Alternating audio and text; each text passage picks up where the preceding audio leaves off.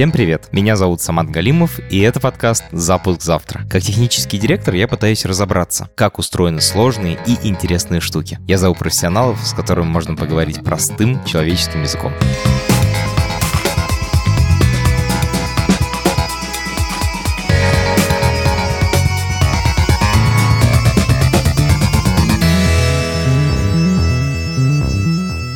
Сегодня будем говорить о великом китайском фаерволе. А если точнее, мы будем говорить о китайском интернете в целом. Как он устроен, чем он отличается от российского, а в чем похож. Но еще нас, конечно, как и всех нормальных людей, очень интересует вопрос, могут ли власти России сделать такой же закрытый интернет, как и в Китае. Тема очень широкая, и помогут мне в ней разобраться два гостя. Первый — Джеймс Гриффитс, автор книги про великий китайский фаервол и корреспондент Globe in Mail в Гонконге. Второй гость — Леонид Ковачич, китаист, изучающий системы контроля за интернетом в Китае.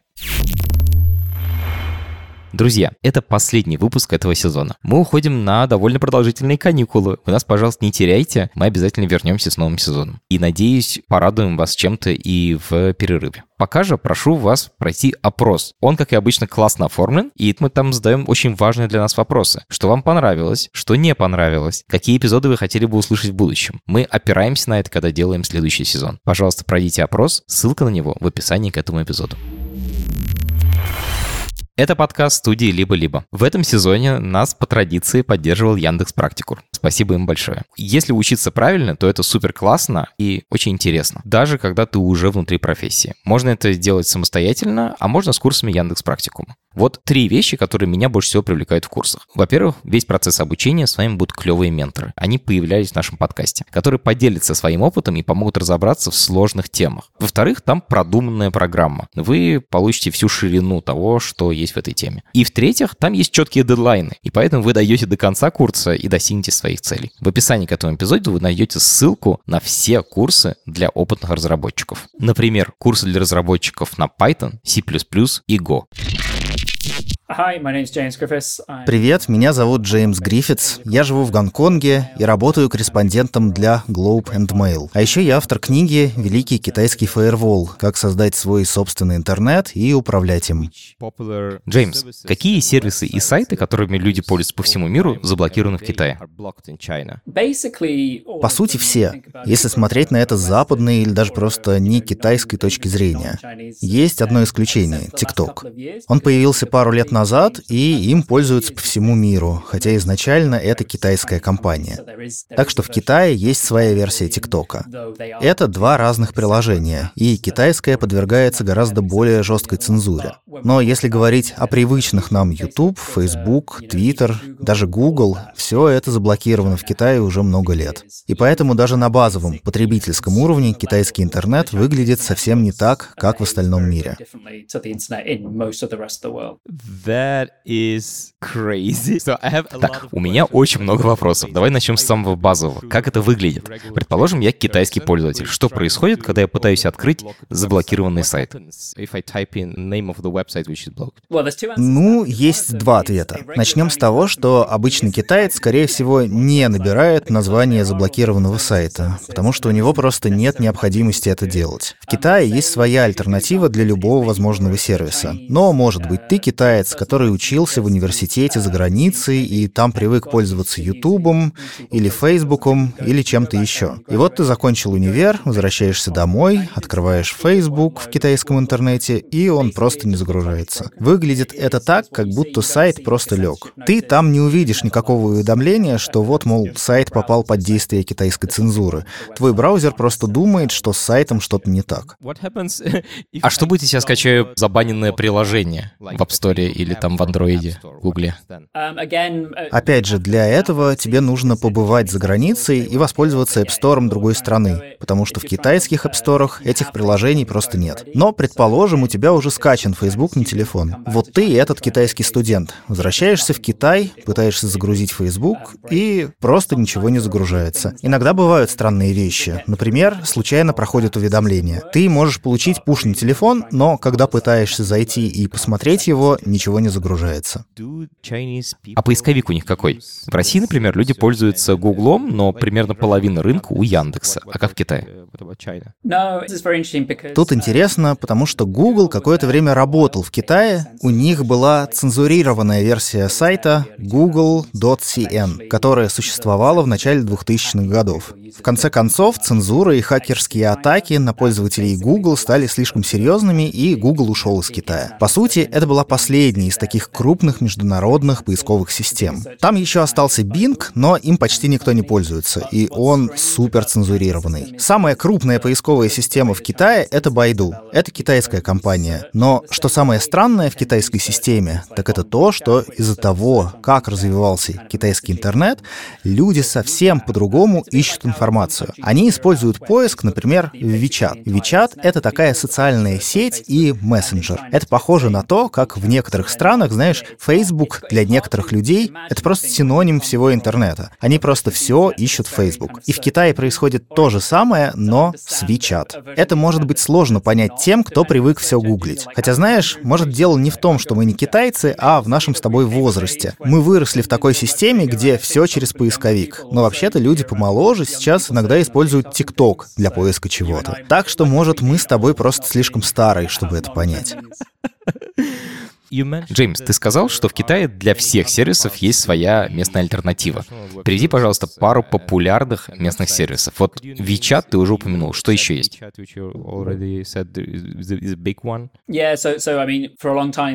Долгое время существовал Йоку, это эквивалент Ютуба. Вместо Гугла был Байду. Был еще QQ, это такая социальная сеть.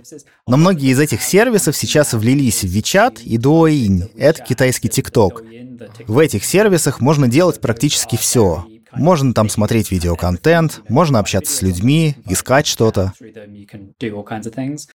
Я слышал, что в Китае есть несколько технологических гигантов, которые поделили между собой весь рынок.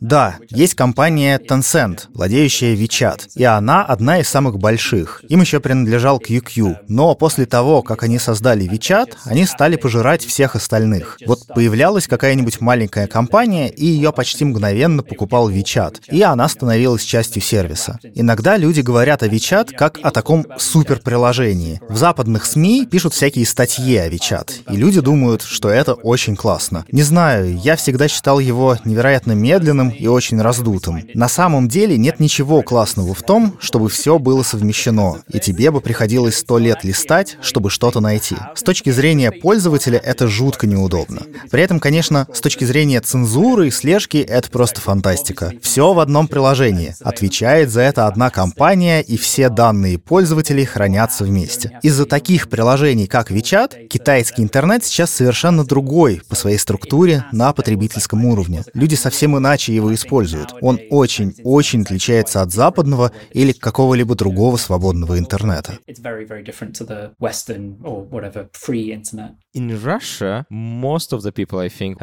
В России многие пользуются VPN для обхода блокировок. А, мне кажется, для Инстаграма в основном их устанавливают. Насколько VPN распространены в Китае среди обычных пользователей? Uh, Не очень. Были попытки выяснить, сколько людей используют VPN, и это примерно от 1 до 5% населения. Учитывая, сколько людей живет в Китае, это миллионы. Но вообще-то для Китая это крошечная доля от общего числа пользователей. В целом, конечно, люди знакомы с VPN. Они знают, что это хороший способ обойти цензуру. И китайские власти это тоже знают. И если им надо будет, то они могут практически заблокировать все VPN. Такая технологическая возможность у них есть. Причем они могут делать это в массовом масштабе, на уровне провайдеров и точек обмена трафиком. Бывает, что когда в Китае происходит какое-то суперважное событие, ну там юбилей или какие-нибудь крупные политические мероприятия, VPN просто перестает перестает работать. Но, конечно, постоянно блокировать их нельзя, потому что это очень сказывается на разных международных бизнесах, университетах, даже на посольствах и консульствах. Они не могут просто везде блокировать VPN, потому что к ним придет куча банков и скажет, «Эй, ребята, нам вообще-то это нужно для безопасных транзакций». Некоторые посольства даже заявляли, что это противоречит Венской конвенции, потому что ограничивает безопасные коммуникации. Так что с этим все сложно. Плюс обычному китайцу очень трудно поставить себе VPN. Во-первых, из-за жесткого контроля над App Store. Если у тебя нет уже скачанного VPN на телефоне, то очевидно, что все сайты с VPN, с которых ты попытаешься его скачать, будут заблокированы. А если ты хочешь использовать какой-то платный, то для оплаты ты, конечно, будешь использовать карту. А карта привязана к имени. Все эти транзакции будут видны китайскому банку. А не китайской карты у тебя может и не быть. В общем, с этим могут возникать сложности. Ну и вообще-то это незаконно. Причем довольно давно незаконно. Но в последние годы за этим стали гораздо больше следить и даже арестовывать людей за использование или распространение VPN. Так что вроде бы лазейки есть, но они доступны только узким группам пользователей, а широкая публика ими пользоваться не может. В последние пару лет государство начало что-то предпринимать для создания какой-то регулируемой системы VPN. Издали пару законов по этому поводу. И я думаю, так они пытаются разрешить всю эту ситуацию, потому что, ну, если есть регулируемая система VPN, то они могут сказать любому, кто жалуется на блокировки, типа, а в чем проблема? Просто используйте наш VPN. Для них это может быть способом поставить ультиматум. Ребята, мы собираемся заблокировать все остальные, так что либо используйте наш, наш, либо просто используйте китайский интернет и не ходите за его пределы. Это сумасшествие какое-то. То есть у нас не только интернет собственный, но еще для того, чтобы выйти за его пределы, вот, пожалуйста, VPN тоже собственный. То есть в любом случае будешь пользоваться внутренними технологиями. Да. Я знаю, что в России интернет первые там 20 лет развивался совершенно независимо от государства. Государство даже скорее вкладывало какие-то небольшие деньги, а контролировать оно вообще не пыталось, оно его не замечало по большому счету. И из-за этого, на самом деле, в России, мне кажется, нет копий зарубежных сервисов. Ну, потому что зарубежный бизнес нормально себя чувствовал в российском интернете. Как это происходило в Китае? Это, вероятно, следствие того, что интернет появился в 90-е годы, когда в России был полный хаос, и властям было, ну, вообще не до этого. В Китае же только что прошли массовые демонстрации на площади Тяньаньмэнь. Поэтому власти были очень сосредоточены на стабильности и контроле. И диссиденты, и правительство уже тогда поняли, что интернет — это потенциальный инструмент для распространения информации, для призыва людей выступать против правительства и тому подобное. И уже тогда его стали цензурировать. Тогда, после демонстрации, многие люди бежали, и они пытались через интернет взаимодействовать с теми, кто остался в Китае. И поэтому правительство очень быстро стало принимать законы, чтобы контролировать интернет. Они сразу отнеслись к нему серьезно.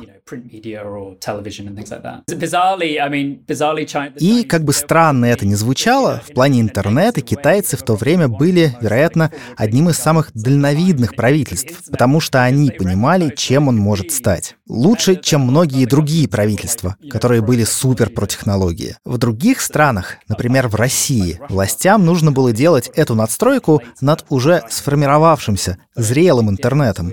В Китае же это было с самого начала. Это все очень отличается от ситуации в России. Понятно, российский интернет тоже очень цензурируется и контролируется, но вообще он развивался довольно свободно и в сильной связке с остальным. И люди прям очень привыкли ко всем мировым сервисам до того, как они были заблокированы. А вот Китай заблокировал большинство этих сервисов прежде, чем они успели закрепиться на рынке. Так что никто не сетует по Инстаграму, потому что никогда им не пользовался. У них нет желания заходить на YouTube, потому что они никогда им не пользовались. И вообще, удовлетворенность пользователей китайским интернетом гораздо выше, а альтернативные местные сервисы гораздо лучше. И если вы обычный человек, который не занимается политикой и не ищет всякий там сомнительный контент, то вы спокойно можете сидеть в китайском интернете интернете, вообще не думая, что вам чего-то не хватает. А сейчас вы услышите Леонида Ковачича. Китайский интернет изначально развивался по совершенно другой архитектуре. То есть в Китае первоначально было вообще только две точки международного обмена трафиком. И условно на этих точках, э, ну, стояли, естественно, шлюзы, где контент фильтровался. Да, технологии фильтрации контента, они вполне соответствовали тому времени. То есть сначала там они блокировали по URL, да, потом они стали блокировать просто по IP-адресу целые ресурсы, да. Ну и вообще изначально это было на направлена как бы на, скажем так, э, контроль внешнего какого-то контента, приходящего из-за рубежа. И параллельно они стали сразу создавать все собственные сервисы. Сначала у них появились э, собственная поисковая система, собственные веб-страницы, да, то есть, в принципе, он развивался так, что как бы в ногу с мировым интернетом, да, с мировыми тенденциями всеми, но они сразу понимали, что он у них будет свой, суверенный. Вот давай так назовем. Вот э, суверенный интернет, да, вот эта вот история, которая у нас там э, стала несколько лет назад, да, там... Последние 10 лет назад, мне кажется, максимум. У них это было с самого начала. То есть, э, в принципе, например, появился YouTube, да, практически сразу он был заблокирован, но появился китайский аналог, который назывался Юку. У него было созвучное название, у него был очень созвучный брендинг, то есть вот, в принципе, его архитектура, цветовая гамма, все. То есть это был такой же вот китайский аналог YouTube. Скажи, на этом своем YouTube там можно найти зарубежный контент? Условно, Дудя там можно посмотреть? Или там все только свое внутреннее? Там э, можно будет найти какой-нибудь зарубежный контент, но если это контент, он тщательно проверяется. То есть если мы говорим там, например, э, о фильме «Терминатор», то да, его там можно будет найти. Вот. Если мы говорим про Дудя, то нет. Погоди, ты хочешь сказать, что он типа по идеологическим штукам не пройдет? Ну, в принципе, да. В принципе, да. Охренеть. Была заблокирована Википедия, появилась э, так называемая Байке, китайская Википедия, которая тоже полностью по своему дизайну, архитектуре, ну, вообще по всему повторяла Википедию. В принципе, китайские сервисы, да, поначалу, они были такими клонами зарубежных сервисов, но впоследствии, когда появилась экосистема мобильных приложений, рынок смартфонов, да, и китайские компании стали разрабатывать какие-то свои мобильные приложения, и они стали их уже подстраивать под э, привычки, какие-то социально-культурные особенности, ну, в конце концов, даже под иероглифическое письмо. То есть вот, в принципе, в мобильных приложениях особенно очень часто возникает проблема, что э, иероглифика, она как-то некорректно отображается, ну, в том плане, что какие-то строчки куда-то съезжают, что-то такое. То есть китайские приложения мобильные, они были созданы изначально под э, китайскую иероглифику, поэтому они действительно были удобнее и красивее, вот, чем просто какая-нибудь вкладка на китайском языке какого-нибудь общего, да, мобильного приложения. И функционал у них был совершенно другой, так появились вот WeChat от компании Tencent, да, который впоследствии стал просто в Китае, ну, я не знаю, приложением номер один, которое необходимо для жизни. Оно есть просто у всех, вот у любого человека, начиная от э, главы Центрального банка, заканчивая каким-нибудь нищим, э, побирающимся на улице, вот абсолютно у любого человека будет какой-никакой, хоть хороший, хоть плохенький смартфон, и будет обязательно WeChat, потому что через него там делаются и покупки в магазинах, и оплачиваются счета, и бронируются билеты, гостиницы, мобильные платежи, ну, короче говоря, все, то есть вся жизнь, она в этом WeChat. И, в принципе, там система такая, что вот есть один большой WeChat, и в нем функционал так называемых мини-приложений. Но они э, встроены, что называется, в экосистему WeChat. В 90% случаев у китайцев установлен вот этот самый WeChat, а в нем уже внутри, да, как бы вот этажом ниже, там установлена куча разных мини-правил, вообще чего угодно, и игры, понимаете, там какой-нибудь аналог Spotify, какие-нибудь вот, я не знаю, аналог букинга, ну вот, вот честно говоря, вот все, что угодно, абсолютно. И все это, конечно, в том числе на законодательном уровне регулируется, то есть весь этот контент, он, как так сказать, благонадежный с точки зрения коммунистической партии Китая. Это как если в приложении Сбербанк онлайн можно было бы заказать такси и доставку продуктов. Ну вот если бы оно это умело. И вот э, второй момент такой. Вот у нас часто, ну, в разных СМИ говорят великий китайский фаервол, а в скобках золотой щит. Или наоборот, золотой щит, в скобках великий китайский фаервол. Это не тождественные понятия. Это абсолютно две разные вещи. Значит, э, великий китайский фаервол — это фильтрация контента, поступающего извне. Так. А золотой щит — это система деанонимизации и э, контроля сетевой активности всех китайских пользователей. То, что анонимно в интернет, ты выйти не можешь. Ты не можешь без паспорта за зарегистрироваться в, в сетях, ну никак. Ну и плюс ко всему система обмена этими данными между различными китайскими ведомствами. Ну, я не знаю, там Министерством промышленности и информатизации и Министерством общественной безопасности, да, то есть вот межведомственный обмен — это целый там пласт, да, вот эта вот э, система. Все это входит в золотой щит. Это не фаервол. Фаервол — это защита исключительно от внешних каких-то ресурсов, которые хостятся за пределами Китая. Обе эти технологии, и фаервол, и золотой щит, стали развиваться очень давно. А, я в первый раз в Китае оказался в 2008 году. Тогда еще не было мобильных телефонов, iPhone вышел там э, через полгода, была презентация после того, как я в Китае оказался. Соответственно, интернет был такой десктопный. Но, в принципе, уже тогда в Китае было невозможно выйти в интернет анонимно. Потому что, например, домашний интернет э, для того, чтобы подключение там в общежитии, в котором я жил, сделать, нужно было предоставить свой паспорт. В любой интернет-кафе, причем по всему Китаю, в любых абсолютно городах. Я в разных городах был и заходил туда в интернет-кафе. Интернет-кафе было огромное количество, но там тоже система была такая. То есть ты заходишь э, в интернет-кафе, ты обязан дать паспорт. Без паспорта тебя просто за компьютер не посадят. Ты даешь свой паспорт, они там, админ что-то там э, вбивает э, данные твоего паспорта и выдает тебе карточку. Ну и говорит номер компьютера, да, на который ты садишься. Ты садишься за этот компьютер, а около него такая как бы коробочка установлена, куда нужно засунуть сначала эту карточку. И после Нифига этого компьютер себе. запускается. И на эту карточку, я так понимаю, все логи, вся твоя активность записывается. Там можно было просматривать только разрешенные в Китае сайты, и это была проблема, потому что, например, уже тогда появилась э, ВКонтакте, и ВКонтакте была в Китае заблокирована. Вот уже в 2008 году, да, то есть э, тогда, когда она была, вот, э, в принципе, этот сервис только начался, и даже были иногда проблемы с Mail.ru. Было трудно на Mail.ru зайти. Но я уж не говорю про какие-то новостные ресурсы, типа там Wall Street Journal, да, там, или Рейтера, да, то есть Washington Post, упаси боже, это было заблокировано вообще с самого начала в Китае. Слушай, а в целом про интернет в Китае ты сказал, что у каждого нищего даже будет смартфон с, ну, там, хотя бы какой-то телефон с Вичатом. Интернет у всех есть? Но, в принципе, везде есть 4G покрытие. Причем вот даже вот практически в любой глухой деревне, в каком-нибудь там удаленном горном районе, там все равно обязательно будет стоять 4G вышка, и, в общем, э, он там будет. А сейчас уже и 5G. Ну, а по цене он более чем доступен. Ну, то есть он доступен действительно практически для всех, даже для нищего. Да, там, конечно, есть безлимитные тарифы, есть э, тарифы там с ограничением трафика, все. Но, опять же, тот же самый WeChat, да, он э, подстроен так, чтобы сжирать поменьше трафика в условиях, например, мобильных платежей, что-то такого. Я не помню последнюю оценку, но к интернету подключены около 90% жителей, что для такой большой страны с такой численностью населения просто удивительно. У всех есть интернет, все им пользуются. Есть даже всякие истории о каких-нибудь ремесленниках в сельских районах Китая. Условно, тибетский ремесленник, который делает там, не знаю, обувь, шляпы, а потом продает их на Taobao. Это такой эквивалент eBay. Так что да, там это доступно каждому, и у каждого есть мобильный телефон. Но что очень примечательно, так это степень, в которой китайские СМИ отделены от остального мира. Из-за размера страны и богатства Китая они построили, по сути, самодостаточную систему с полностью местным контентом.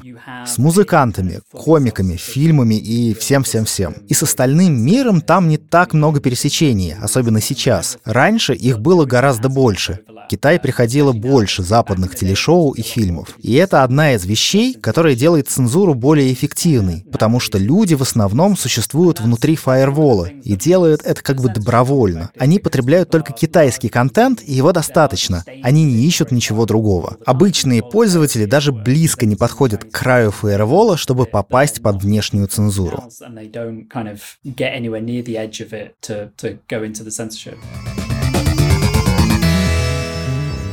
Let's talk about technology side. I have very clear understanding of how... Давай поговорим о том, как это все реализуется. Потому что я довольно хорошо понимаю, как устроены блокировки сайтов в России. Есть Роскомнадзор, который составляет специальный черный список.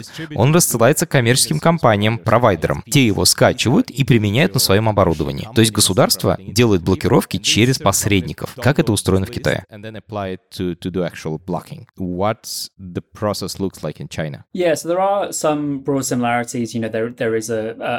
Некоторые общие черты есть. В Китае тоже есть список обязательных блокировок для провайдеров. Некоторые из них частные компании, некоторые государственные. Поэтому это делается не только на уровне коммерческих компаний. Но интересно то, что большая часть, скажем так, настоящей эффективной цензуры происходит внутри китайского интернета, потому что именно там люди проводят большую часть своего времени. То есть власти, конечно, хотят, чтобы Facebook был заблокирован. Но вообще-то они куда сильнее обеспокоены внутренними каналами. Они переживают, что кто-то может распространять антиправительственный контент на WeChat или на Weibo, который как бы клон Twitter, Именно там происходит настоящая цензура. И тут уже нет конкретного списка того, что надо блокировать. Тут просто компаниям говорят, вы должны просто обеспечить социальную стабильность, следите за тем, чтобы в ваших сервисах не было незаконного контента. То есть власти задают широкие рамки, а компании уже сами должны придумать, как их исполнять.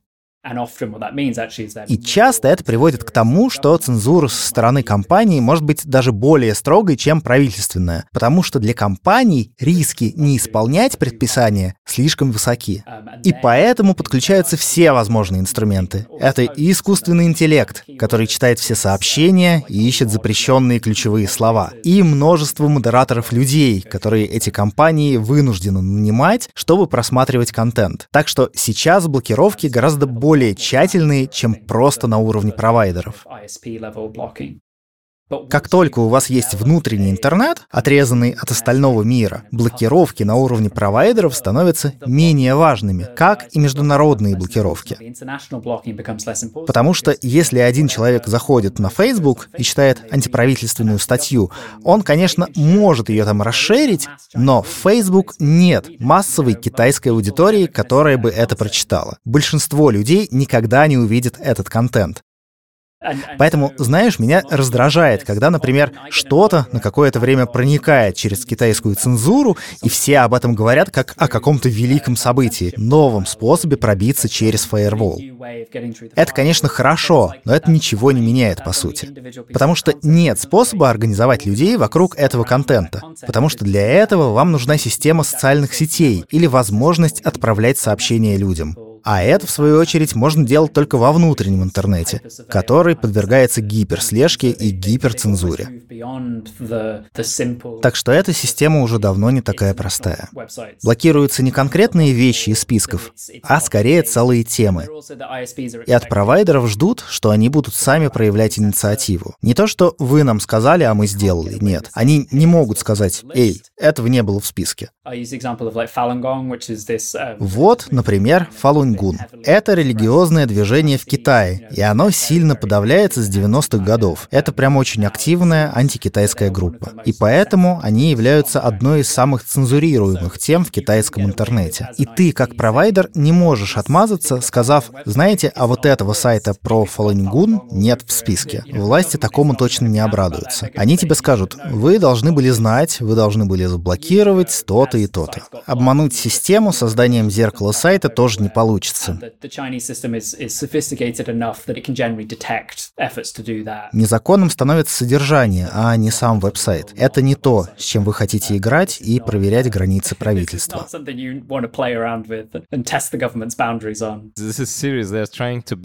По сути, они запрещают не технологии, а идеи. А исключения есть? Есть люди или организации, которые не подвергаются ограничениям и могут ходить в свободный интернет?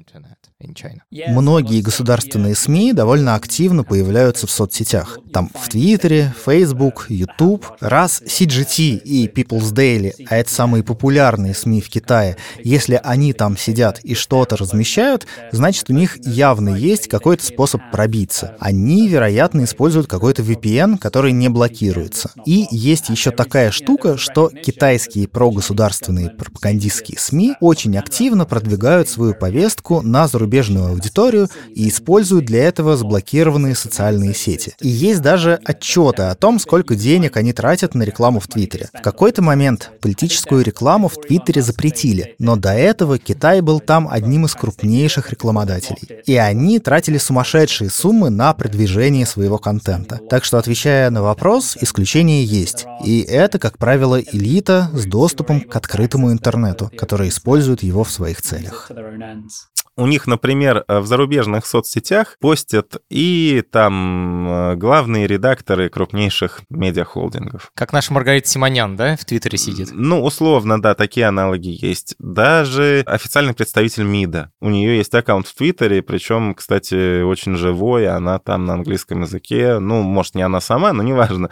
Там, понимаешь... Э, бьет капиталистов, да? Э, бьет капиталистов, да, там, то есть, в принципе, уже... Нет, ну и, кстати, вполне живой такой канал, то есть, знаешь, э, он не, не такой, что вот исключительно спасибо партии, благодаря ее руководящей, направляющей роли Великий Китай идет вперед, там, неся высоко знамя социализма с китайской... Нет, ну, то есть, вполне живой такой аккаунт. Но, значит, многие китайские пользователи на, на этот счет шутят, что «а что же вы делаете? Ведь согласно законодательству Китайской Народной Республики пользование зарубежными сервисами и средствами обхода блокировок запрещено». И это действительно так. То есть по закону запрещено пользоваться зарубежными интернет-сервисами запрещенными и средствами обхода блокировок. На это они всегда отвечают следующее. Это наши сотрудники за рубежом работают от нашего имени, mm-hmm. где не распространяется китайская юрисдикция. Но на самом деле это, конечно, не так. На самом деле, конечно, и в китайском МИДе, и в государственных структурах, и в медиахолдингах там просто не заблокирован интернет. Вот. Нормально. В России сажают за посты в соцсетях, и поэтому очень многих людей мощная самоцензура. Те, кто живут в России, вообще трижды подумают, прежде чем писать что-то про Украину, например. А что запрещено постить в китайские соцсети? Есть несколько абсолютно запретных тем. Мы уже упоминали Фалуньгун, но еще, например, нельзя говорить о независимости Тайваня, независимости Гонконга, Сейчас все чаще запрещают в целом говорить о каких-то этнических меньшинствах. Например, про уйгуров. Это мусульманская народность в Синьцзяне, на западе Китая. О религии, в принципе, надо говорить очень аккуратно. Но вообще, да, основные темы — это Тяньаньмэнь, Тайвань и Фалунгун. Чаще всего вижу именно их. Есть еще одна вещь, это прямо самая чувствительная тема. Это сама цензура. То есть обсуждение цензуры само по себе является самой цензурируемой темой. Ну, потому что если людям нельзя будет об этом говорить, то и вся остальная цензура будет работать куда эффективнее. Гад. Жесть. Допустим, я китаец, и запостил я что-то подозрительное или вообще совсем неприемлемое для властей. Что случится? Пост удалят? Ну, если ты постишь что-то просто информационное, без призыва к действию, то есть не говоришь типа «да, давайте все выйдем на улицу и будем протестовать. Если ты просто сообщаешь о чем-то, то, скорее всего, пост просто удалят. Особенно если ты делаешь это в первый раз. Тогда, возможно, на этом все и закончится. Но в других случаях у людей могут отобрать и удалить все их аккаунты. Знаешь, раньше на Вейбо сидели люди, которые называли себя партией реинкарнации, потому что им приходилось бесконечно создавать новые аккаунты, когда их банили за контент, который не понравился властям. Но теперь создавать новые аккаунты запретили. Почти во всех сервисах люди могут регистрироваться только под своим реальным именем. Так что твой ID, твой username связаны в системе с правительственным ID, и в второй раз ты не зарегистрируешься. Такой риск, очевидно, подталкивает людей к самоцензуре, потому что это не просто username, это весь ты. Потеря аккаунта может сильно затруднить жизнь. Мы уже говорили, что WeChat, например, используется вообще для всего. Если твой аккаунт WeChat удалят, ты много чего больше не сможешь сделать. Не заказать такси, ни в ресторан пойти, потому что там меню через WeChat, ни со своими родственниками поговорить. Это прям серьезно влияет на жизнь.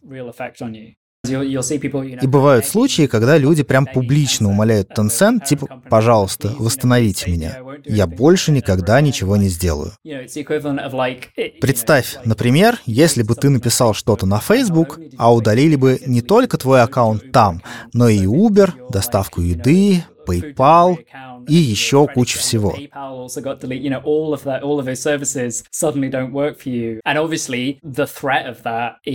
Эта угроза заставляет людей осторожничать. Ну, потому что начинаешь думать, а стоит ли вот этот мой пост, в котором я бешусь на властей, стоит ли это потери доступа к половине интернета? Uh, а это касается всех, вообще всех пользователей. Я понимаю, что если я какой-то известный, у меня большая аудитория, то меня заметят. А если у меня 10 подписчиков и аккаунт вообще только для друзей, на меня обратят внимание модераторы?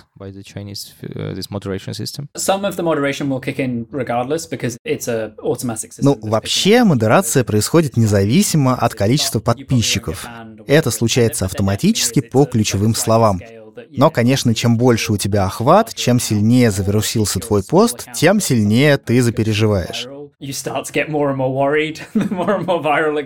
А если вы публикуете что-то прям очень желательное, например, пытаетесь организовать какой-то протест и что-то такое, то там уже вмешивается полиция. Вас могут вызвать в полицейский участок или в худшем случае кто-то может заявиться к вам домой.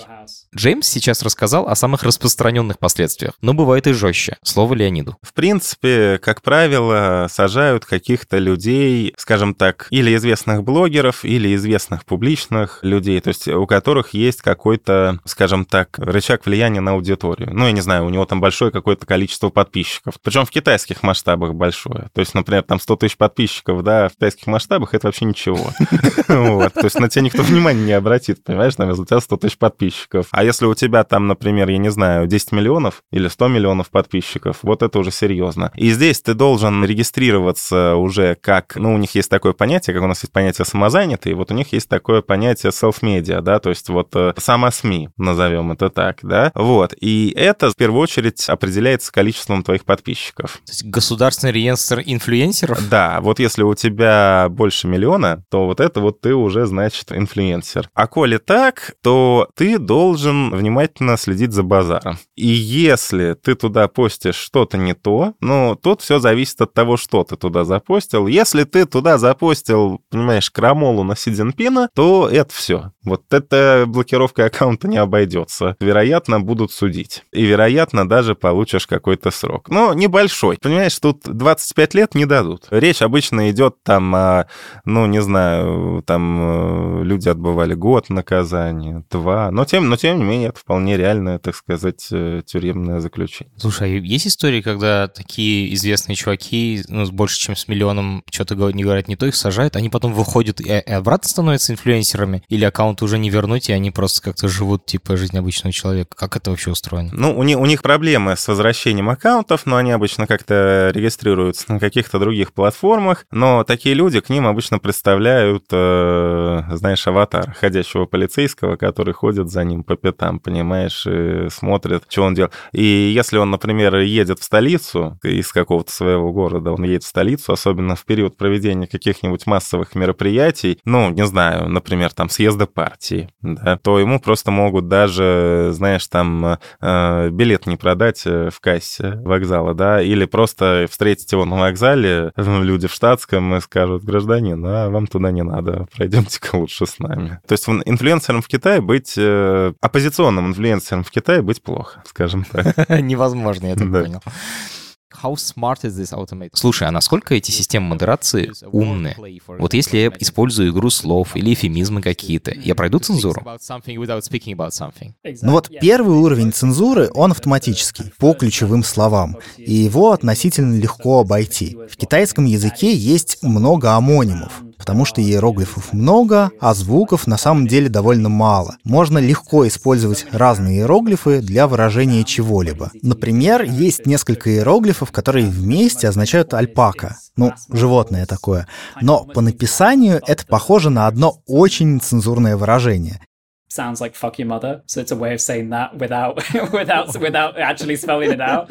И пользователи стали заменять одно на другое, чтобы пройти цензуру. Еще, например, нельзя писать имя президента Си Цзиньпиня в социальных сетях. Имена большинства высокопоставленных политиков подвергаются жесткой цензуре, их могут публиковать только государственные СМИ и официальные аккаунты. И люди придумали разные способы, как называть президента не по имени. Типа там «большой парень». Но со временем власти это понимают и тоже запрещают. Вы можете найти в интернете списки из тысяч ключевых слов, связанных с площадью Тяньаньмэнь, потому что люди годами придумывали новые и новые способы обойти запрет. Люди, конечно, всегда извернутся и найдут способ говорить о том, о чем говорить запрещено. Вот, например, история о том, почему в Китае запретили Винни-Пуха. Понимаешь, вся эта история, она же была и до сих пор, это игра в кошки-мышки. Ну, например, там Си Цзиньпин всегда было заблокировано. Его стали называть Винни-Пухом. Ну, просто потому, что там, как китайские пользователи когда-то подметили, он на Винни-Пуха похож. Это пошло все от встречи Си Цзиньпина и Обамы. Он похож на тигра. Да-да-да, там была такая фотка. Обама с Си Цзиньпином вместе идут рядышком по какой-то лужайке, ролике, и кто-то скриншот из мультика диснеевского вот про Винни-Пуха сделал, когда там Винни-Пух с тигра идут, ну, действительно похоже. Но на самом деле, вот э, из песни слов не выкинешь, смешно. И так, э, значит, на весь интернет разошлось Винни-Пух, Винни-Пух, и стали, значит, Си Цзиньпина заменять Винни-Пухом. Цензоры это быстро тоже прочухали эту историю и стали просто блокировать Винни-Пух. Причем вот поголовно мультики, картинки с изображением Винни-Пуха, все тоже вот пошло под этот вот бан, понимаешь? В прошлом году я был в Пекине на зимних Олимпийских играх, и там выступал японский фигурист Юдзуру Ханю. И традиционно после его выступления люди с трибун бросают на лед плюшевых винни-пухов, ну, игрушки такие. Он их коллекционирует. И нам всем было очень интересно, как же власти это разрулят. Ну, что вы сделаете, когда люди станут бросать игрушки на лед? В итоге им удалось избежать этой ситуации из-за за мер против ковида. Ничего нельзя было бросать на лед.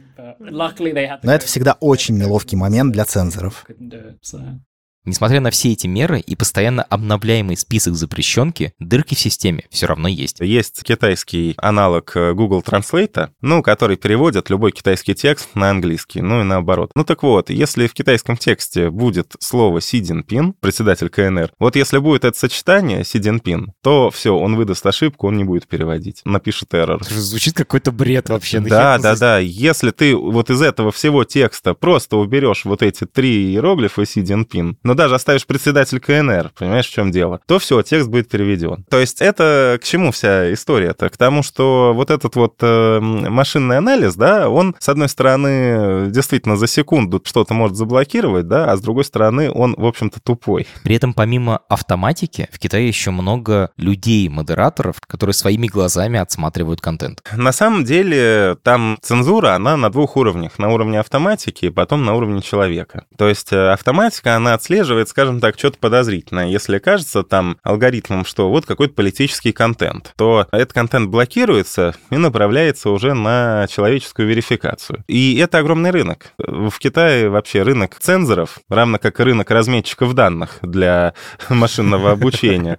То есть это огромный пласт людей, причем это люди, в основном из деревень, без образования, которые выполняют э, вот эту вот э, механическую работу. Поэтому они, в принципе, не будут разбираться, там кто такой дуть, что вообще, о чем там говорится. Они, они могут вообще этого не понять. Ну, просто они видят, да, политика, окей, ну его нафиг. На всякий случай мы, значит, вот заблокируем. Очень интересно, что нанимают цензоров не государство, а частные компании.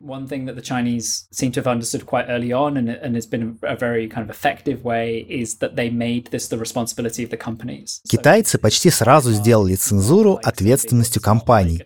То есть это не похоже на какую-нибудь китайскую версию Роскомнадзора, в которой работают тысячи цензоров. Они сами ничего не делают, а просто говорят, если вы хотите запустить сайт в Китае, вы должны цензурировать цензурировать это, вы должны цензурировать контент, и вы должны убедиться, что люди не делают незаконных вещей в интернете. И поэтому компании сами нанимают цензоров и платят им, потому что именно они в конечном итоге будут наказаны, если не справятся с этой задачей. И были примеры пару лет назад, когда небольшие компании пытались не тратить столько денег на цензуру, а потом их штрафовали или даже полностью закрывали, потому что они недостаточно хорошо следили за контентом. И это, конечно, дает стимул стимул этим компаниям пытаться максимизировать эффективность цензуры. Сейчас даже существует целый рынок аутсорсинга для этого. Есть компании, которые просто предоставляют цензоров другим компаниям. Я думаю, что это одна из причин, почему китайская цензура так эффективна. Я думаю, если бы Китай попытался сделать это на государственном уровне, это никогда не было бы столь же эффективно. По сути, этот перенос ответственности стал для них очень выгодным. Умно придумали. То есть они запугивают глав 10 компаний, а те уже дальше сами делают всю работу по ограничениям. То есть одни из самых богатых людей на планете, люди, сравнимые с Джеффом Безосом и Илоном Маском, просто пляшут под дудку китайской коммунистической партии. Они не свободны в том смысле, что их бизнес полностью зависит от доброй воли правительства. Мы видели это на примере Alibaba совсем недавно. Это гигантский китайский сайт электронной коммерции. Джек Ма, основатель этой компании, был одним из самых известных людей в Китае. Правительство его уважало и даже рассматривало как своего рода посла за рубежом. И вот он как-то довольно критически высказался о финансовой системе, и власти посчитали, что он переступил черту. Джек Ма стал, так скажем, нежелательной персоной в Китае. То есть он появляется изредка на публике, но больше не играет никакой реальной общественной роли. Мы, по сути, в прямом эфире наблюдали, как кто-то, кто был на верхушке китайского общества, стал как бы изгоем, потому что сказал что-то, что взбесило правительство. И самое главное, это даже не было какое-то откровенно политическое высказывание.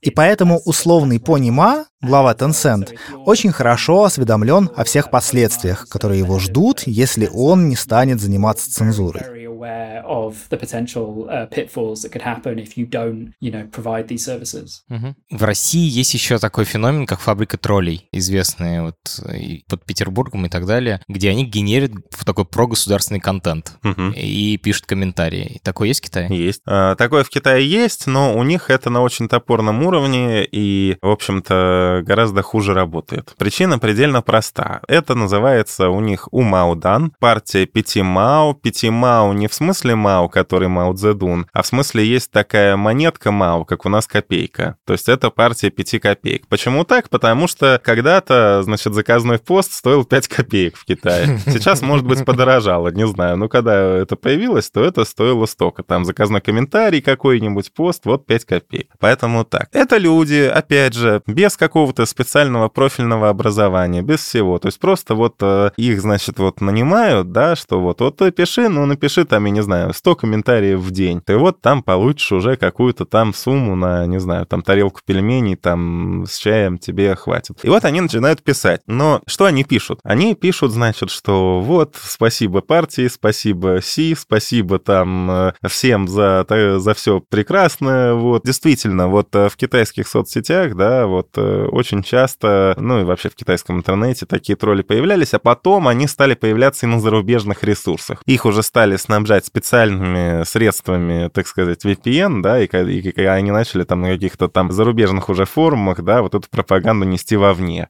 Естественно, английским языком они не владели, естественно, они все делали через какой-нибудь Google Translate, этот текст, поэтому он и так был очень примитивный, а вот еще через машинный перевод он был вообще просто очень угарный. Собственно, так и появился этот мем про кошка-жена, про товарищ Си, партия, чашка риса, э, вот, и так далее. Расскажи еще немножко про крупные корпорации, потому что ты сейчас описываешь мир такой. Во-первых, звучит реально как антиутопия, в которой типа все под контролем и такое все довольно жесткое. Во-вторых, звучит как мир, в котором совсем нет западных больших компаний, Google, Apple, Microsoft. Они пытаются как-то выйти на китайский рынок? Нужно ли им какие-то уступки идти? То есть не, неужто нельзя договориться с китайской компартией про то, что типа будем играть по-хорошему, пустить нас на ваш огромный рынок? Да, можно. Кто-то договаривается, кто-то не хочет, кто-то пытается лавировать. Яркий пример вот Apple. Ее пустили, в принципе, на китайский рынок при условии, что они запартнерятся с китайской компанией, по-моему, она называется Guizhou Cloud Big Data, и что все данные китайских пользователей будут храниться вот как раз на серверах на территории Китая, принадлежащих вот именно этой китайской компании. О, это то, о чем российское правительство мечтает, локализация персональных вот, данных. Вот, вот, вот, в Китае это, общем-то, уже давно эта история работает. С одной стороны, они договорились вот с этой вот китайской компанией о хранении данных на территории Китая и, соответственно, о модерации их Apple Store на территории Китая. За это Тим Кук постоянно подвергается критике со стороны сенаторов многочисленных, все, что вот как же так, там американская компания должна отстаивать там либеральные ценности, а вы, значит, вот прогнулись. На что Тим Кук отвечает просто, что мы соблюдаем строго законодательство законодательство той страны, в которой мы работаем, и, соответственно, китайское законодательство. Но ответ тут очень простой. Китайский рынок для Apple, он такой большой, что его потерять, это, в общем, очень плохо. И это не только, это для многих. Вот, например, сейчас история с чипами, да, то есть вот американцы ввели эти масштабные рестрикции в отношении экспорта чипов и технологий для их производства в Китай и убеждают сделать то же самое. Нидерланды, их этот ASML, да, Nikon, там Tokyo Electron и так далее, да, вот, то есть японские компании. Японские компании, равно как и нидерландские этот ASML, все время говорили, мы против, не надо. Но почему? Ну, потому что ASML 15% выручки из Китая идет. Tokyo Electron еще больше, 30%, треть, треть всей выручки идет из Китая. Вот теперь представь, это все обрубается. Ну, каково влияние на бизнес? В общем, довольно долго держался Google, но в 2010 году, если мне не изменяет память, он тоже попал под э, всекитайский бан. Вот. И даже Facebook, даже Google, которые не присутствуют формально в Китае, в том смысле, что сервисы их там заблокированы, они присутствуют на китайском рынке рекламы. Как это объясни? То есть китайские корпорации, которые работают на зарубежный рынок, на зарубежную аудиторию, они размещают э, рекламу свою в сервисах Google, в Facebook. И это... На западную аудиторию. Да, и это совершенно огромные доходы для этих компаний от китайского рынка. Ага. Поэтому, в принципе, на самом деле подавляющее большинство всех транснациональных корпораций не хотят ссориться с Китаем и совсем уж лезть в бутылку, потому что это огромный рынок с большим потенциалом роста, а все компании, ну, бизнес, это логично, он преследует там коммерческие интересы. Леня, вот представь, что у меня компания. Да. Я хочу выйти на китайский рынок. Что мне нужно будет сделать? Есть какой-то типа список вещей, которые нужно сделать? Но, например, э, в любом случае, если ты хочешь какой-то интернет-сайт на территории Китая, причем абсолютно неважно какой, не обязательно СМИ, если ты там, ты просто, я не знаю, продаешь автомобиль, например, да, но у тебя этот сайт хостится на территории Китая, а это нужно, если ты хочешь, чтобы он у тебя хорошо открывался, быстро и без проблем. Так, значит, нужно сервера на территории Китая для начала. Ну, чтобы это работало быстро, потому что любой человек э, заинтересован, чтобы его сайт открывался быстро,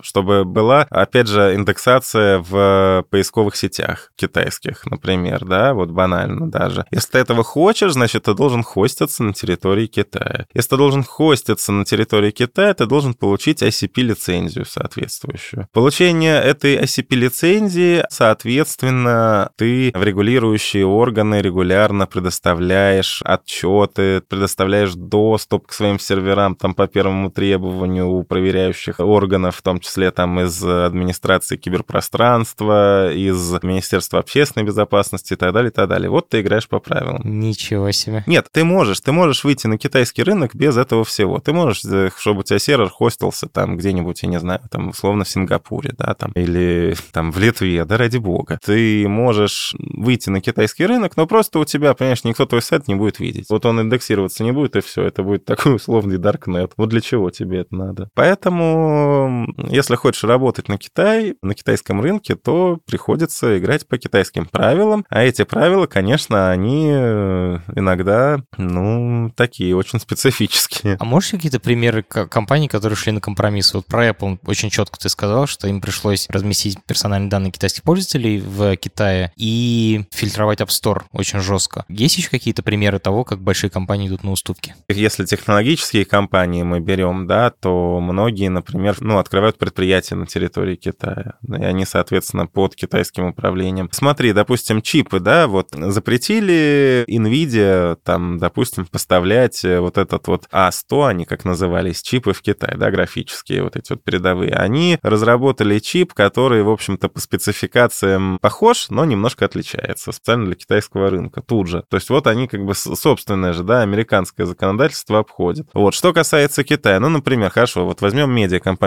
Financial Times, да, они по той же модели в свое время, как э, когда, например, ведомости появились в России, да, там это же был э, совместный, да, холдинг, вот они также вошли как бы в состав э, китайского холдинга, да, вот, соответственно, там китайское управление этого холдинга, да, есть акционеры Financial Times, да, есть плашка, брендинг, это называется Financial Times на китайском, но это полностью под китайским управлением. Соответственно, вот у них в китайском медиапространстве доступ есть. Они не заблокированы, они как бы вот работают, потому что вот да.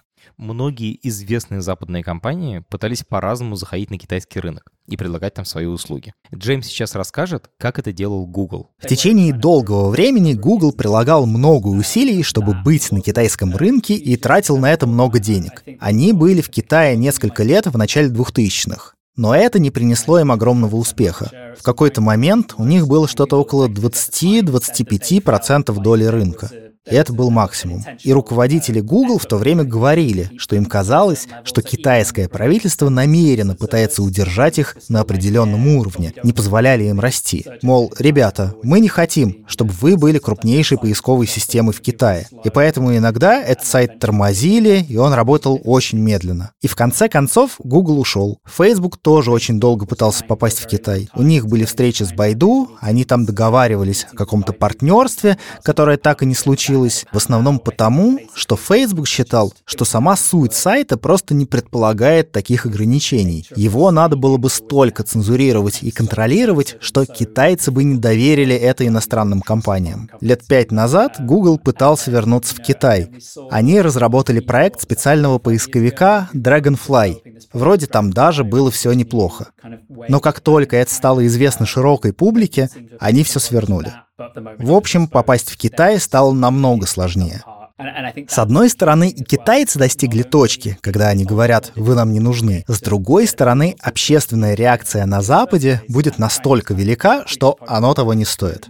Например, в 2000-х годах когда компания Google впервые вышла на рынок Китая, ее привлекли к ответственности перед Конгрессом и спросили, зачем цензурировать этот контент.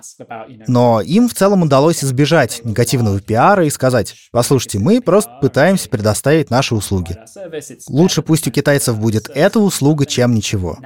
Сейчас обратная реакция, с которой вы столкнетесь, пиар-ущерб, который это нанесет, будет колоссальный многое из того, что я слышу от Джеймса и Леонида, напоминает мне меры, которые приняли или хотят принять российские власти. Слушай, как ты считаешь, у России есть шанс повторить китайский опыт построения этого самого суверенного интернета? Потому что вот с одной стороны мы слышим об этом, вот именно эти слова «суверенный интернет», законопроекты вносятся. С другой стороны, опять же, утекла недавно встреча Роскомнадзора с э, киберадминистрацией Китая, угу. то есть они прям явно пытаются перенимать опыт. Как ты видишь эти перспективы такого заимствования китайского опыта? Ну, понимаешь, чтобы заимствовать китайский опыт, нужно, понимаешь, заимствовать его целиком. То есть архитектура интернета должна быть другая. Ну, хорошо, с архитектурой как-то более-менее справились, да, вот этот вот суверенный интернет, э, Роскомнадзоровские все эти вот э, истории о этих черных коробочках, ну ладно, допустим. Но где все аналоги зарубежных сервисов? Вот я, например, не знаю, вот заблокируют у нас YouTube. Чего будет? Вот я не очень понимаю этого. Потому что у нас YouTube действительно это это, понимаешь, это такой новый телевизор, то есть его смотрят уже дедушки и бабушки, там кулинарные рецепты, охота, рыбалка и так далее, и так далее. Нету у нас, ну вот, э, ну, то есть есть, да, Рутюб, он теоретически есть, но практически все равно вот такого распространения, понимаешь, это все не получило. Вот до тех пор, пока у нас не будут свои собственные сервисы, которые никак не уступают по своему качеству, функционалу, интерфейсу, контенту. удобствам, контенту зарубежным аналогам, вот э, до тех пор эффективности такой не будет, потому что, ну, будут обходить. Ну, хорошо. Да, неудобно, но все равно Инстаграмом все пользуются, понимаешь? Потому что блокировки блокировками, а ноготочки как были в Инстаграме, так они, понимаешь, там и остались. Вот. Ну и как без ноготочек. Слушай, а если я турист, какие ограничения на меня действуют? У меня может быть, например, VPN на телефоне? No, I, I think as a tourist you can you, you shouldn't worry too much about using a VPN from a legal perspective. Я думаю, туристам не нужно слишком беспокоиться об использовании VPN с юридической точки зрения. Но вообще иметь VPN стоит. Быть в Китае без VPN — это не просто сделать детокс от Facebook на неделю. У вас, например, не будут работать Google карты и вообще многие многие неочевидные штуки. Но еще VPN нужен для защиты от слежки, если вы пользуетесь китайским интернет-провайдером. Но это может вызвать беспокойство на границе. Как и многие другие страны, Китай дал пограничникам огромные полномочия для обыска телефонов и компьютеров.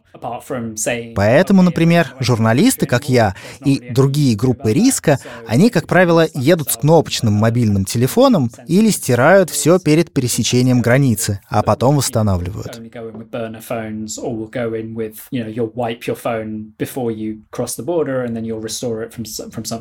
Знаешь, мы с тобой обсуждаем этот интернет, э, и с одной стороны, типа мы обсуждаем, как с него можно сбежать, но у многих, мне кажется, возникнет такое парадоксальное желание попробовать по нему полазить. Можно, не находясь в Китае, полазить по китайскому интернету? Он вообще открыт для внешнего пользования? В целом они доступны. Люди могут скачать WeChat, его международную версию. Но даже если вы не в Китае, там будет действовать цензура. Были даже исследования в университете Торонто, что Tencent все равно цензурирует WeChat за рубежом. Масштабы этого, конечно, отличаются, и поэтому они как бы разделили эти два приложения. Но да, люди могут посмотреть, что из себя представляют эти сервисы.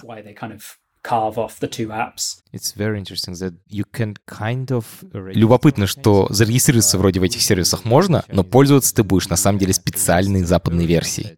И даже в западной версии этого приложения все равно будет работать китайская цензура. Лично проверял, отправлял из WeChat, а у меня как бы заграничная версия WeChat установлена, поэтому он у меня более либеральный.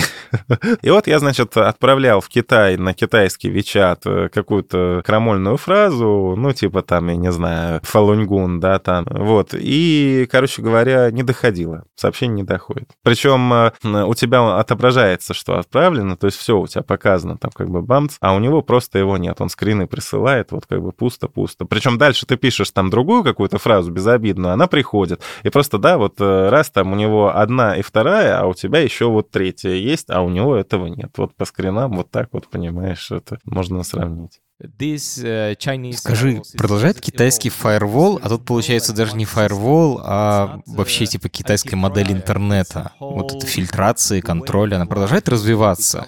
Там есть еще какая-то вот игра в кошки-мышки? Или все уже сдались и просто приняли как данность то, что государство контролирует? Нет, нет, она определенно еще не совершенна. И она до сих пор сильно меняется. Как я уже говорил, раньше все было намного проще. Это был просто черный список провайдеров. Потом система усложнилась, и появились новые инструменты. В своей книге я много говорю о том, что эта схема часто повторяется, как только появляется какой-то новый сервис. Будь то блогинг в 90-х или социальные сети в нулевых и десятых, их вначале было трудно цензурировать. Сначала власти не будут знать, как с этим справиться. И люди будут очень взволнованы этим. И будут заголовки в западных СМИ в духе «О боже, это побеждает великий великий фаервол или вау, они бросают вызов цензорам. Они и правда будут бросать вызов какое-то время, но затем цензоры адаптируются. Все-таки у них очень много ресурсов, денег, юридической силы, чтобы сделать это. И они, как правило, выходят победителями. Появилась история с лайвстримами. То есть вот появились лайвстримы, ну, сколько-то лет назад, э, не сейчас. Как, как было их контролировать? Ведь это же стало представлять большую угрозу. Одно дело у тебя написано где-то, да, там какая-то там премодерация идет, а другое дело, раз у тебя лайвстрим. И ты на весь там китайский интернет вещаешь, что ты хочешь. Разве так можно? Ну, придумали. Придумали, что лайвстрим идет с лагом там условно 3 секунды. И искусственный интеллект за эти 3 секунды успевает справиться. И если он вылавливает какие-то ключи ключевые слова, которые с его точки зрения подозрительные, то трансляция твоя принудительно обрывается. И то же самое касается комментариев, всплывающих в лайвстримах. Ну, знаешь, там бывает такое, да, вот картинка, а там какие-нибудь комментарии пользователей всплывающие, да, они тоже идут с лагом несколько секунд и тоже при модерации. Но в то же время не стоит недооценивать или преуменьшать находчивость и изобретательность диссидентов в Китае. Они тоже бесконечно придумывают придумывают все новые способы писать о том, о чем нельзя. Окей, скажи, пожалуйста, вот этот эпизод подкаста, его можно будет в Китае послушать или его заблокируют, скорее всего?